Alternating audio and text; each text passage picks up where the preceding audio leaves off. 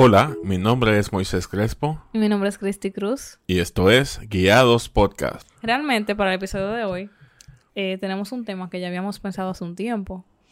Y todo surgió. Realmente hemos tenido esta conversación varias veces. Sí, sí, sí, varias veces ya. Pero como que nos decidimos grabarlo fue en la última conversación que tuvimos. Nosotros fuimos a dar un paseo romántico en carro a la zona colonial en la noche. Eh, por si no lo escuchan solamente en República Dominicana, aquí en nuestro país hay toque de queda. Y, o sea, el toque de queda es hasta las 9 de la noche. desde las 9 de la noche. Desde la... Ajá, sí, exacto. desde las 9 de la noche hasta las 5 de la mañana. Ajá. Entonces, eh, nosotros, yo creo que... Ah, salimos de hacernos unas fotos. Y yo le dije como que, ah, pero vámonos a la zona. A, a ver la calle, lo que sea. La zona colonial es un lugar muy bonito aquí, en Santo Domingo. Entonces, el mundo fue que como nosotros siempre hablamos muy bien entre nosotros. siempre algo de que hablar. Sí. Siempre. En medio de una de las conversaciones, llegamos a ese punto de. O sea. De, como dice el episodio, a darnos cuenta de que. Oye, qué fino. a darnos cuenta de que nuestros padres tenían razón en muchas cosas que nos habían dicho. Así es. Y la verdad es que yo siento que, bueno, yo entiendo que es algo que nos pasa más desde o en la adolescencia. Sí. Que nosotros entendemos que nos, nuestros padres no tienen la razón, que ellos están pasados de moda, que ellos no... Como que no nos entienden porque nuestras generaciones son demasiado diferentes. Y si tú te das cuenta, bueno, que sea en la generación de nosotros, eh, antes de la adolescencia nuestros padres eran como nuestros superhéroes que uno pensaba como que, ajá, si él lo dice, tiene que ser así obligado porque ellos saben mucho y son muy inteligentes y son otros superhéroes y nosotros siempre lo vemos como una admiración grandísima. Pero cuando llegamos a la etapa de preadolescencia y adolescencia empezamos a verlos como, como ya el celular, el iPhone 5, el viejo, el que no sabe mucho ya, el que no tiene mucho valor. Y bueno, comenzamos a pasar una serie de cosas de las que vamos a hablar ahora. Sí, exacto. O sea, como que queremos como queremos dar nuestra perspectiva desde este punto de nuestra vida, de que no hemos dado cuenta de que realmente muchas cosas de las que ellos nos dijeron cuando éramos adolescentes tenían, o sea, como que ahora fue que nos dimos cuenta como que, wow, ellos tenían razón. Y, nosotros pensábamos que no. Así es. Y con eso no queremos decir como que ellos son humanos también y se equivocan en muchas cosas, pero hay cosas clave en nuestra adolescencia que nosotros por pensar que somos los matatanes y los maduros, eh, no le hacemos caso y no lo volamos y entendemos que ya, que nosotros rompimos. Cuando en realidad ellos tienen una sabiduría adquirida, digamos, ya. Por la experiencia. Por la experiencia y no, no solamente por hablar, porque por lo que ellos han pasado. Y también, o sea, lamentablemente no solamente lo he visto en adolescentes, sino que yo siento que nosotros luchamos con ese como orgullo de creer que siempre tenemos la razón y que las otra persona como subestimar la sabiduría de la otra persona. Y siendo que quizá eso no solamente sería algo que puede pasar en adolescentes, sino que aún como adultos pudiéramos pensar que, nuestros padres no saben nada, que no tienen nada que aportarnos, que no tienen nada que decir, que, sus opiniones están erradas. Entonces, hoy queremos como que... También centrándonos en que noviembre es el mes de la familia. queremos como traer este episodio para como crear esa conciencia. Pero como desde nuestra propia experiencia. Claro. Entonces, lamentablemente muchas veces por, por no hacerle caso a lo que ellos nos decían cuando éramos jóvenes, terminábamos ¿no? cometiendo muchísimos errores, que al final, o sea, yo entiendo que eran, como que no tenían sentido, porque al final si hubiéramos hecho caso no hubiera pasado. Y hay gente que dice como que eso no es nada porque tú aprendes de tus errores y tú tienes que cometer errores para aprender. Pero hay una frase que a mí me gusta mucho que dice que el inteligente aprende de sus errores, pero el sabio aprende de los errores de otros. Así es. Entonces yo entiendo que eso aplica para nuestros padres y, bueno, quizá también de lo que nosotros vamos a contar aquí. Sí, lamentablemente yo siento como que, que también nosotros le, perdemos como el respeto a nuestro padre en, en esa etapa de, digamos, de rebeldía, de uno pensar que se la cree toda y me veo hacia atrás y veo fotos y veo las acciones que yo tomaba y veo que incluso personas de, por ejemplo, 14 años, 13 años, 15 años. Yo digo, conchale, y yo de verdad tan carajito, pensaba que yo sabía tanta cosa. O sea, yo veo los niños de 15 años, perdón, bueno, niños no, adolescentes de 15 años.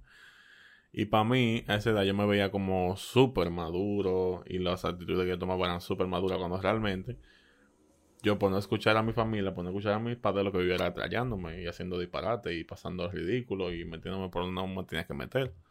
Y entonces, vamos ahora a ver en cuáles cosas de nuestra juventud, de nuestra adolescencia, nuestros padres sí tenían razón. Sinceramente, ahora yo entiendo por qué antes papi y mami me decían tanto que... O sea, no papi y mami, todo el mundo repetía eso. Yo escuchaba en las la cosas de la iglesia y en consejos y donde sea. Como que, que siempre decían que el noviazgo es la antesala del matrimonio. Y a mí eso me quillaba mucho. Porque para mí era como que, porque esta gente está con su pensamiento de antes? Como ese pensamiento tan... Tan antiguo. Ajá. Sí, de que había que casarse y ya. Sí, porque realmente lo que uno siempre ve, o yo veía, era que tú simplemente estabas con la persona que tú querías estar en ese momento. Sí, con la que te gustaba y ya. Me gusta fulano, déjame conseguírmela. Ay, Dios mío. Así que decían, así la que no decía, de carajito, así de que la clara, me voy a conseguir a fulana, o consigue a fulana. Consíguemela, consíguemela, háblale ahí, dile. Entonces, yo recuerdo que, bueno, yo veía mucha novela. Floricienta. Sí. ¿Cuál más? Eh, no me recuerdo los nombres. Casi Ángeles. Casi Ángeles. Eh, somos, tú y, yo. yo veía mucha novela escondida de mis padres. Y esto no nos había pasado en todo el tiempo. Y también tenía un grupo de amigos que era un poco, ¿verdad? También veía, no, veía novela también, vamos a ponerlo así, veía novela también. Entonces, como que realmente yo siempre veía eso de que, ah, fulanito está enamorado de fulanito, entonces van a ser novio. Y como que ese siempre estaba siempre ese como, ¿cómo se diría? Yo diría que como, como buscando un misterio, una bacanería, uno de que, ay, mira, está cortejando. Que cortejando, no decía así en verdad, no decía, no, está consiguiendo, eso. está consiguiendo, que yo qué. Entonces, realmente por eso, yo entiendo que quizás mucha gente que tenga nuestra edad se vaya como a identificar con eso, de que para nosotros se normalizó el hecho de que, o sea, tú no tenías que estar pensando en casarte para estar con una persona, sino que simplemente tú estás con la persona que, que, tú quieres estar en ese momento. Ah, para probar. Vamos a ver qué tal va. Vamos a ver, vamos a ver si funciona. Y la gente terminaba entrando en relaciones eh, como sin sentido, sin una misión, sin un propósito. Y realmente tú y yo comenzamos así. O sea, eso como que no, no podemos salirnos de ahí. Mm. Porque el, la verdad es que tú, yo, bueno, por lo menos yo comencé así. Ah, ok. Ya, ahora sí estamos hablando. No, porque yo sí, o sea, yo estaba muy carajito, pero por alguna razón yo dije que me quería casar contigo desde el inicio. Sí, pero yo no tenía esa mentalidad. yo sé. Porque por el mismo hecho de yo no llevarme de consejo de mis padres, eh, de que cuando yo me decían, Cristi, no te juntes con tal gente, o no hagas tal cosa, no te conviene tal, como no te conviene tal actividad. Al, yo fui muy rebelde en mi juventud. Eso realmente yo tengo que admitirlo. Yo fui muy rebelde. Y yo sí terminaba haciendo todo lo que ellos me decían que no, porque yo sentía que yo tenía que demostrar que yo sí sabía. Ajá, y que me iba a ir bien, que yo no tenía razón. O sea, mi, mi, mi trabajo, yo sentía que mi misión era demostrarles que ellos estaban mal. Y al final yo terminé dañándome, como dañando mi juventud por eso. Porque, bueno, ustedes han escuchado lo, de, bueno, mi testimonio. De ahí surge mi primer noviazgo, que al final fue para mí una cosa medio traumatizante al final. Eh, y también, o sea, amistades que me hicieron daño.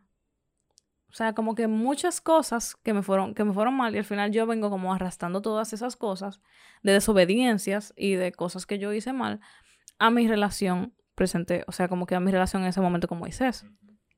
Que para mí, yo sinceramente entré pensando que íbamos a durar cuatro meses.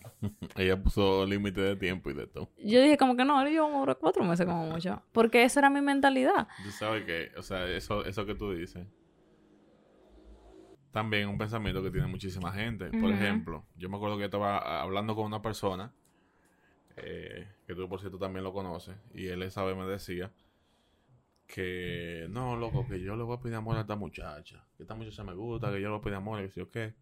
Pero yo sé que no vamos a durar nada.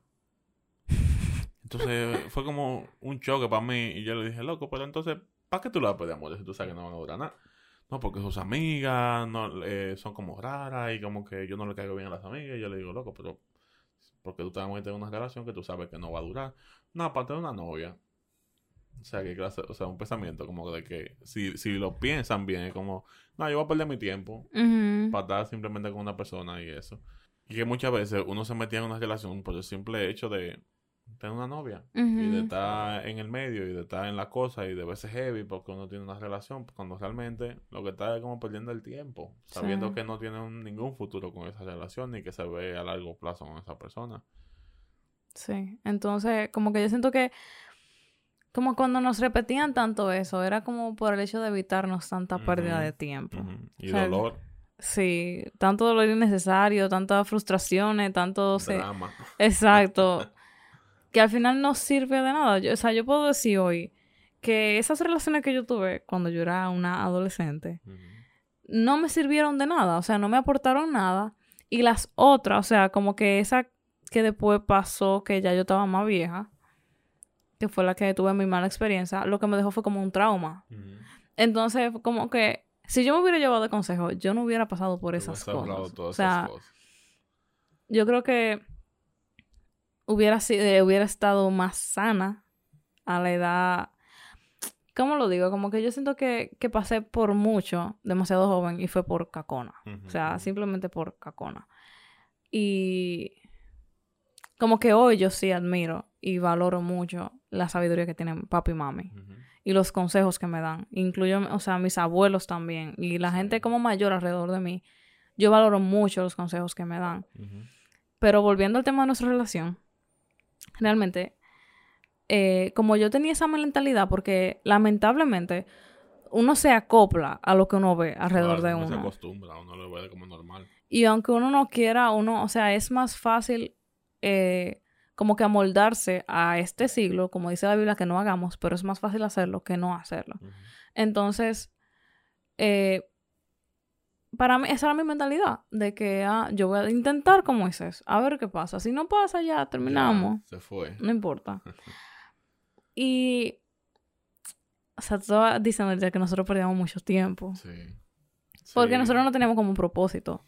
Sí, como que al principio nosotros, bueno, como cuando comenzamos la relación, eh, lo que yo entendía era que yo tenía que pasar todo el tiempo posible con Cristi porque, Ujú. porque era mi pareja. Y entonces, por ejemplo, nosotros nos veíamos a las que yo salí del colegio a la una y media, tú llegabas a qué hora, como a las dos. Ajá, como a la, como a las diez y media. Por A, la- a las tres yo estaba en la casa de Cristi y adivina qué hacíamos. Nada. Absolutamente nada. O sea, nos sentábamos a perder el tiempo, nos sentábamos a ver una serie, a ver una película, a hablar disparate. En fin, era como una relación sin propósito al principio, porque nosotros, eso era lo que veíamos, como que nada más... algo- Sí, como que yo, o sea, yo personalmente entendía de que yo veo que tú y la pareja están juntas Sí. siempre, como que entonces nosotros tenemos que estar tiempo siempre. juntos. Y vivimos al lado y se nos hace más fácil y ya, hay que pasar tiempo juntos. Sí. Pero realmente nosotros lo que hacíamos, o sea, como lo vemos hoy, es como una pura pérdida de tiempo, porque no ni siquiera era como que nosotros cultivábamos nuestra relación, ni hacíamos cosas que nos hacían crecer como personas, sino que perdíamos todo el tiempo, todos los días. E incluso yo siento que nosotros dejamos de hacer muchas cosas, Sí. simplemente por pasar tiempo juntos. Ujú. Quizá compartir con amigos, quizá eh, una tarea que yo tenía que hacer, que yo era muy charlatán también con la tarea, en verdad. Alguna tarea que tenía que hacer o cualquier cosa, pero yo la dejaba de hacer solamente para perder tiempo dando juntos. No digo que está mal pasar tiempo en pareja, pero que el tiempo en pareja que tú pases sea con propósito. Yo te Sí, prometo que no es necesario tampoco 12 horas al día. pues, Exacto. para, tú- para pasar un buen tiempo en pareja. Pero resulta que Cristi y yo, como todos deben saber ya si tú eres nuevo en el podcast, sorpresa, sorpresa, eh, terminamos en un tiempo que ella tuvo eh, fuera, digamos, Sí. en la ED de Jucum, En la escuela de en la escuela misiones. de misiones de Jucum. Sí, ella tuvo seis meses fuera. Y durante ese tiempo tuvimos una ruptura. Y fue cuando volvimos después de esa ruptura, fue que empezamos ya con otra mentalidad a pasar tiempo juntos, pero un tiempo intencional. Tú sabes, un tiempo que Ujú. nosotros pudiéramos dedicar crecimiento tanto personal como en pareja. Como Ujú. cultivar esa amistad de amigos. Y fue, entiendo yo, porque tomamos la decisión de que ya tú y yo vamos a ser la persona con la que vamos a pasar Sí. todo nuestro tiempo juntos. Que de ahí, que al parecer ya se le hicimos caso a nuestros padres, porque realmente comenzamos a ver nuestra relación como un preámbulo al matrimonio. Entonces ahí sí comenzamos a crecer, ahí sí comenzamos a buscar manera de nosotros cultivar nuestra relación, nosotros como confiar más en el uno y el otro, que cada uno sea el mejor amigo del otro, que uno pueda ser vulnerable frente al otro, que uno pueda, no sé, conocerse hasta lo más mínimo, que uno pueda mirarse a los ojos y, y entender lo que uno está hablando, porque de eso se trata, se trata de mucho más de que, que de beso, abrazo y romanticismo, sino que también de que la otra persona sea tu mejor amigo. Sí. Y como volviendo un poco más para atrás, cuando nosotros terminamos, realmente eh, yo recuerdo que una de mis oraciones era como, Señor, si Moisés es la persona, dímelo. O si no es él, dímelo también, para yo no, o sea, como que yo estaba enamorada de Moisés. Yo quería volver con él. Pero yo no quería volver con él porque yo lo sentía para después terminar con él, porque yo estaba como que yo no quiero perder mi tiempo. Porque después de que yo pude conocer a Dios de verdad, para mí como que el tiempo se volvió sumamente importante. Y yo decía como que, ok, yo no quiero perder tiempo. Y los consejos para mí se volvieron sumamente importantes también porque yo comencé a entender como que realmente los consejos me dan vida a mí, me hacen crecer a mí, me hacen más sabio a mí, como que me benefician a mí solamente. Y que no es por mal. Exacto. O sea. Entonces, yo le, di- le decía al Señor como, dime si no es Moisés para yo no volver con, aunque a mí me duela, yo no voy a volver con él porque no quiero perder mi tiempo, porque no voy a entrar con él para después terminar peor, porque al final si no es la voluntad de Dios voy a terminar con él. Entonces, realmente cuando Dios me dio el sí de que sí era Moisés, eh, o, o sea, como que todo cambió porque ya teníamos como un norte. Como dijo Moisés, ya nosotros sabíamos que, ok, nos vamos a casar, vamos a formar nuestra familia, tenemos un propósito, ahí comenzamos a, a soñar con proyectos, a soñar con como cosas que pudiéramos hacer juntos para glorificar a Dios, que este, por ejemplo, Guiados es fruto de eso. Sí. Y, o sea, como que realmente yo entiendo que, que en el escuchar consejos, en el detenerse a, a ver desde fuera cómo la persona lo ven, hay mucha sabiduría. Y como yo dije, es como que uno, uno mismo se beneficia. Claro. O sea, ah, hay un versículo que dice eso que me encanta, que dice que, que el que escucha consejo ama su vida. sí. Y es verdad, o sea, el que escucha consejo se beneficia a sí mismo y se ama a sí mismo. Entonces, realmente, yo, nosotros pudimos ver que como que no, es tan fácil nuestra generación no dar valor al, al noviazgo. Porque el noviazgo se ve como cualquier cosa. Sí, más ahora, ¿eh? Sí, claro, es como que, ah, esa persona me gusta, yo también le gusto, ¿por qué no entramos en un noviazgo? Vamos a entrar en un noviazgo. Y al final, como que ahora Moisés y yo entendemos que, ¿por qué es tan importante la etapa del noviazgo? ¿Y por qué es tan importante la etapa de, de la amistad antes del noviazgo? Yo recuerdo que yo estaba escuchando una prédica de Itiel y él decía eso, o sea, como que amistades largas, noviazgos cortos, Sí. matrimonios felices. felices, sí. Y es una realidad. Pero lamentablemente en nuestra generación y, como cristianos nos hemos dejado acomodar. Ajá. Como cristianos nos hemos dejado acomodar a lo que nuestra generación nos dice. Ujú. A de que así te- si a ti te gusta una persona, entra con esa persona. Dale si no funciona, terminate con él. No importa. Cuando realmente yo entiendo que para Dios el matrimonio es algo sumamente importante. Y que el noviazgo es un compromiso que tú estás haciendo con una persona. O sea, como que... Ok. Es que si lo viéramos así, de esa manera como tú lo dices, como un compromiso, no lo tomáramos tan a la ligera. Claro. Pues si viéramos la importancia que es tú entregarte a una persona, porque aunque tú no estás casándote, poniendo un anillo y firmando papeles, tú estás entregándole una parte de ti a esa persona, tú estás Ujú. entregándole tiempo, estás entregándole tu confianza, sentimiento y quién sabe cuánta cosa más. O sea, en el tiempo del noviazgo uno comparte demasiado. Si uno se- crece y uno mucho. crece mucho, uno se entrega Madura. bastante, madura, o sea, y si uno dejara de verlo como simplemente algo para probar y entendiera que un compromiso y que tú estás dando realmente de ti, yo entiendo que uno tuviera más conciencia en, en Antes de decir que sí. ¿verdad? antes de decir que sí, antes de en una relación y, y realmente comprometerse a Sí. eso. Porque la gente ahora nada más ve compromiso como, como ponerse un anillo cuando realmente Desde el noviazgo. desde el noviazgo hay un compromiso. Y otro puntito que yo quería decir era, eh, cuando te hablaba de lo de, de lo de los consejos, que es que para aceptar consejos hay que romper con el orgullo también. Claro. Para tú aceptar consejos, tú tienes que entender también que tú tienes cosas que están mal. Y muchas veces nuestro orgullo de adolescente, incluso cuando crecemos, nos hace entender que todo lo que nosotros hacemos está bien y punto. Y eso es orgullo. Y, y el no tomar consejos, entender que todo lo que tú haces está bien. El no escuchar a la persona mayor es menospreciar a la otra persona. Entender que tú eres más que esa persona porque tú eres más joven, porque tú tienes menos edad. Cuando realmente todo lo contrario. O sea, la persona, tú no debes humillarse ante la persona de mayor edad porque tiene más experiencia porque no lo están diciendo por bien. Sí, así. Y realmente como que al final la Biblia habla mucho del escuchar consejos y de, de apreciar la sabiduría de la gente mayor y de como que al final yo entiendo que ese versículo resume todo. O sea, el que escucha consejos ama su vida. Y o sea, como que nuestro consejo para ustedes hoy es que no nos dejemos guiar por, por lo que nosotros vemos en nuestra generación. O sea, si todo el mundo se está metiendo en amores sin un propósito, sin un sentido, al final perdiendo su vida, porque eso fue lo que yo pude entender cuando yo conocí a Dios. O sea, yo entendí que cuando yo tomo decisiones a la ligera, yo estoy perdiendo mi tiempo. Y al final yo estoy perdiendo mi vida. Y yo comencé a huirle a eso. O sea, fue como que yo no quiero hacer nada que me haga perder mi tiempo. Y aún yo lo dije con la persona que yo más amo. O sea, fue como que yo amo a Moisés con todo mi corazón, pero si no es él la persona, dímelo porque yo no quiero perder mi tiempo. Entonces, es como que quisiera pasarles a ustedes también. La Biblia incluso dice que aprovechen bien el tiempo porque los días son malos. Y como que ne- necesitamos andar conforme a la voluntad de Dios y ser sabios. No importa la edad que tú tengas, no importa el curso que tú estés, ni la etapa que tú estés en tu vida. O sea, necesitamos ser sabios, necesitamos humillarnos y escuchar consejo para que nos vaya bien al final. Sí, y le tenemos una confesión realmente. No se sorprendan con esta declaración. Pero si yo pudiera volver atrás, o no volver atrás porque ya yo estoy muy contento con lo que yo tengo hoy. Pero si en el futuro mi hijo me pregunta y me dice, y me pregunta, papá, ¿tú recomiendas tener ese tiempo de relación?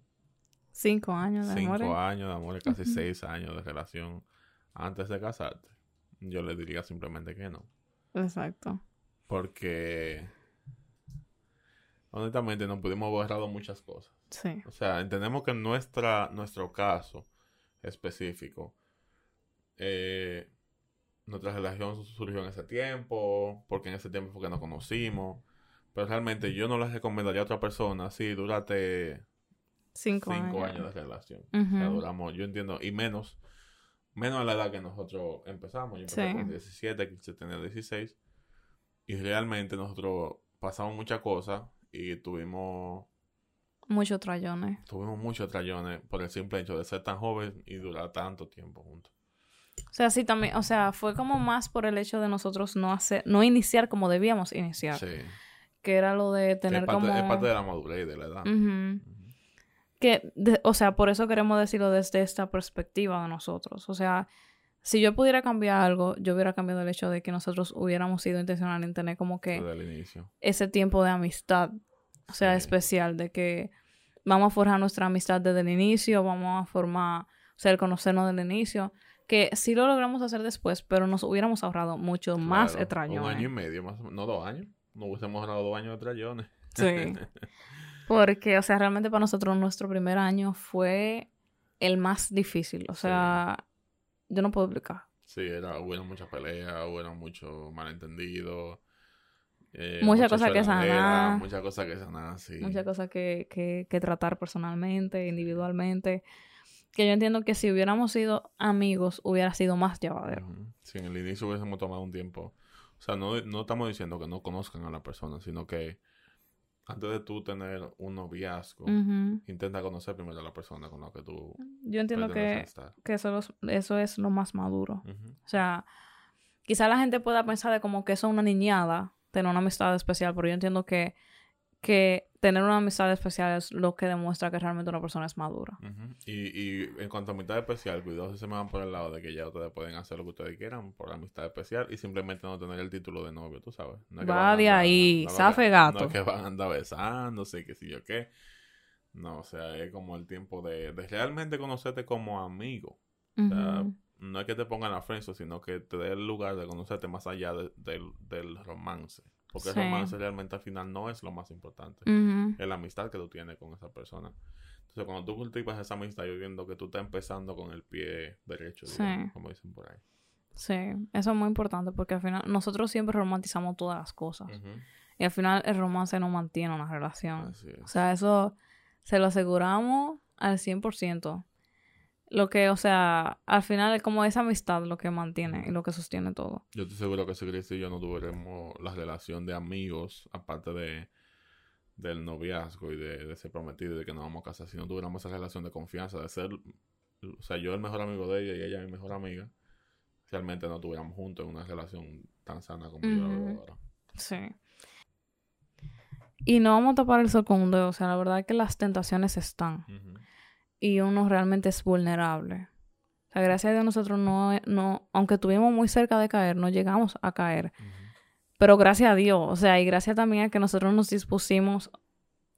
Por ejemplo, yo hablaba con amigas mías, le confesaba mi situación, le decía, le decía cómo yo me estaba sintiendo al respecto, como que confesaba cómo yo me estaba sintiendo para yo no caer en eso. Para desahogar eso. Exacto. Ojo, que sean amigas del mismo sexo, por favor. Sí. O amigo, amiga o amigo. Entonces, realmente eso a mí me ayudó mucho a no caer. El hecho de tener a alguien a quien rendirle cuenta, en quien sentir como un soporte, porque algo que yo he dicho mucho es que, o sea, todo comienza con un pensamiento, baja el corazón y se vuelve acción. Entonces, si yo lo detengo desde que es un pensamiento, no se va a volver una acción. Repite esa, esa, esa frase, por favor. Todo comienza por un pensamiento, luego baja el corazón y motiva nuestra acción. Muchas gracias.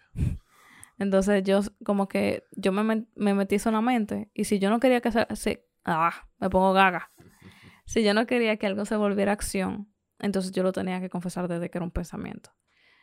Y hay es una frase que dice, no me recuerdo quién, que dice mucho que yo prefiero confesar tentación que confesar pecado. Y al final es siempre como que mucho mejor porque al final como que siempre el norte es agradar a Dios en todo. Pero, o sea, no todo el mundo está en la misma situación que nosotros, no todo el mundo... No sé, o sea, como que yo no recomendaría a nadie durar tanto tiempo de amor. Y aunque nuestra relación ha sido fructífera y, y realmente Dios nos ha sostenido hasta hoy, entendemos que ha sido su propósito eh, esta relación, Claro. eh, pero no ha sido fácil. Ha sido muy difícil mantenernos o sea, en integridad durante todo este tiempo y sin, sin ofender a Dios también con nuestra relación, tú sabes. Nosotros siempre tuvimos el norte de tenemos que agradar a Dios con nuestra relación. Lo que nosotros hagamos con nuestra relación tiene que ser agrado para Él y tiene que honrarlo a Él también. Sí. Pero no fue nada fácil, señores. O sea, después que Cristi volvió de la EDE ya hace tres años, cuatro años, Tres años. tres años. Y sí, no ha sido fácil ese trayecto, pero gracias a Dios estamos hasta aquí. Ya nos casamos el mes que viene, gracias a Dios. Sí. Y el Señor nos ha ayudado hasta aquí porque de verdad que ha sido muy difícil. Sí, eh, como que no es imposible. O sea, no es nada. imposible. Pero no, quiero que entiendan así. Pero es que tampoco le vamos a recomendar como que meta la mano al fuego a ver si es posible. ¿tú sabes? Exacto. No, lo vamos a hacer. Y al final como que yo entiendo que, que Dios también da fuerza. O sea, que si tú tienes una relación ya que es larga, o sea, sigue apoyándote en Dios, sigue confiando en Dios, sigue, Sí. que Él sigue siendo tu norte sobre todas las cosas y al final Él honra a los que le honran. Eso realmente nosotros estamos siendo testigos de eso en nuestra relación ahora mismo.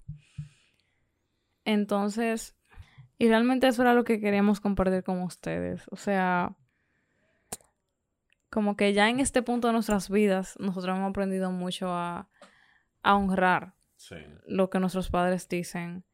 Incluso, o sea, para mí, yo he llegado a orar y decirle al Señor como que que la decisión de mis padres sea la respuesta de Dios para mí. O sea, como que, Señor, eh, si tú quieres, si esto viene de ti, que mis padres digan que sí. Si no viene, si no viene de ti, que digan que no. Pero ya como que para mí no es ni siquiera una opción el hecho de yo obedecer o no obedecer, hacer caso o no hacer caso. Incluso hay decisiones que, que por ejemplo, Moisés me ha dicho como que puedo hacer tal cosa. Y yo le digo como que tú vives todavía en el, en el techo de tus padres. O sea, Sí. lo que tus padres te digan es lo que tú puedes hacer. Porque realmente para nosotros es súper importante. Hemos aprendido el valor de eso y de que realmente, o sea, la Biblia no, Dios nos llama a obedecer y honrar a nuestros padres. No es cuando nosotros nos sintamos bien, no es cuando nosotros querramos, sino que es en todo tiempo. Y al final, mientras nosotros honramos a nuestros padres, nosotros estamos honrando a Dios también. Y de verdad eso trae bendición. O sea, yo no, yo puedo decir eso con, con toda certeza, que el hecho de escuchar consejo, honrar a nuestros padres, trae bendición a nuestras vidas.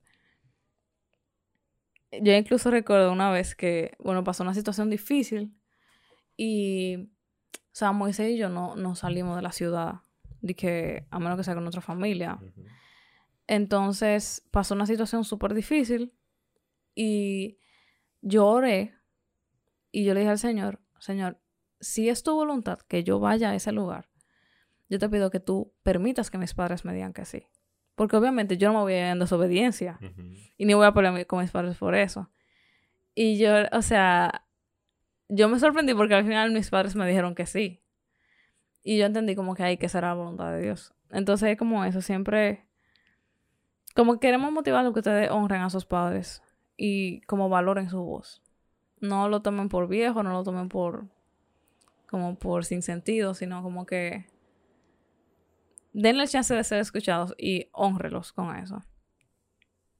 ¿Tú puedes decir algo? Dígame. Aquí está vieja, pues yo estaba esperando que termine. Sí, otra cosa también es como que no solamente tus padres, sino también tus abuelos. Que se tiene una experiencia muy linda también con, con su abuela. Eh, y yo también, o sea, honren a sus abuelos, escuchando su consejo, escuchando. A veces no vamos a encontrar las cosas que dicen un poco eh, outdated o vieja, porque ellos son de otra generación también, pero sus consejos también tienen mucha sabiduría detrás. Sí. Tienen muchos años de experiencia, tienen... Yo, yo siento que tiene demasiado peso porque es que ellos vivieron tanta cosa y por algo no lo están diciendo. O sea, obviamente van a saltar con ciertas cositas que no van a parecer raras por la época, pero también hay hay consejos básicos sobre relación personal, sobre relación de amor, también sobre la familia. Y son cosas importantes también que escuchar. No solamente los padres, sino tu familia, tu, tus abuelos son súper importantes también. Sí. Y realmente también por el hecho de que yo entiendo que, que el escuchar a otros nos hace mejor a nosotros. O sea, uno aprende demasiado, uno crece demasiado, uno se llena de demasiada sabiduría. No solamente el hecho de de aceptar lo que a nosotros nos gusta y desechar lo que no nos gusta, sino aprender a escuchar también lo que no nos gusta escuchar. Porque al final eso es lo que trae madurez. Y con mi abuela fue que yo aprendí eso mucho. O sea, porque mi abuela de los tiempos, mi abuela, ella murió ya, pero ella era de los tiempos de Trujillo. Y ustedes saben que eso sí era muy diferente porque la gente y la familia se manejaba de una forma completamente diferente que ahora. Y aun cuando ella me decía sus consejos me decía como que yo no podía actuar de cierta forma o manejarme de cierta forma, que yo no podía andar como sola en, la, en el carro, en la calle, como ese tipo de cosas. Yo lo escuchaba porque al final yo sé que ella lo estaba haciendo con la mejor intención. Y aunque a veces me decía cosas que, que me hacían como molestar porque eran como muy directas, en cuanto a mí, yo como que aprendí a dejar pasar. A dejar pasar y, y simplemente como entiendo que eso también es un acto de amor. Y como estamos en el medio de la familia, queremos dejarlo con eso. O sea, ¿De qué forma ustedes pueden demostrar amor a su familia? ¿De qué forma ustedes pueden honrar a su familia? ¿De qué forma ustedes pueden sentir a sus padres honrados, agradados, amados? También, o sea, yo me he dado cuenta también que, por ejemplo, nuestros abuelos les encanta ser escuchados. Dedíquenle tiempo simplemente a eso, a escuchar y van a ver cuánta sabiduría hay detrás de sus historias. Y han pasado muchas cosas, han pasado muchos años. No sé qué edad tiene tu abuelo, pero te aseguro que mucho más que tú. Hay historias que tú probablemente nunca viviste, ni que, por ejemplo, como la bola de Cristi de la época de Trujillo, pero detrás de esas historias de la época de Trujillo también había mucha cosa aplicable al tiempo de Claro. Entonces, dedíquenle tiempo a escucharlo y, a demostrarle que es importante lo que ellos están diciendo. Sí, porque a veces para nosotros es demasiado fácil encerrarnos en nuestro propio mundo, en nuestras propias ocupaciones, en nuestro propio quehacer, en, en, en nuestra propia burbuja. Y nos olvidamos de que nuestra familia está ahí, de que nuestros abuelos están ahí, de que nuestros tíos están ahí, de que la gente cercana está ahí. Entonces, vamos a volver a la vida, vamos a volver a la tierra. O sea, vamos a poner los pies sobre la tierra y, y al final recordar de que la familia es lo más importante que tenemos. O sea, nuestra familia es lo más importante que tenemos, lo más cercano, lo que siempre van a estar ahí, lo que literalmente son tu sangre. Entonces, vamos a darle el tiempo y el amor que se merecen. Así es. Entonces espero que, que este episodio haya sido de bendición para ustedes y que lo hayan disfrutado. Así es. Y nada, muchas gracias por escucharnos. Has llegado hasta aquí. Y nos vemos la próxima semana. Bye.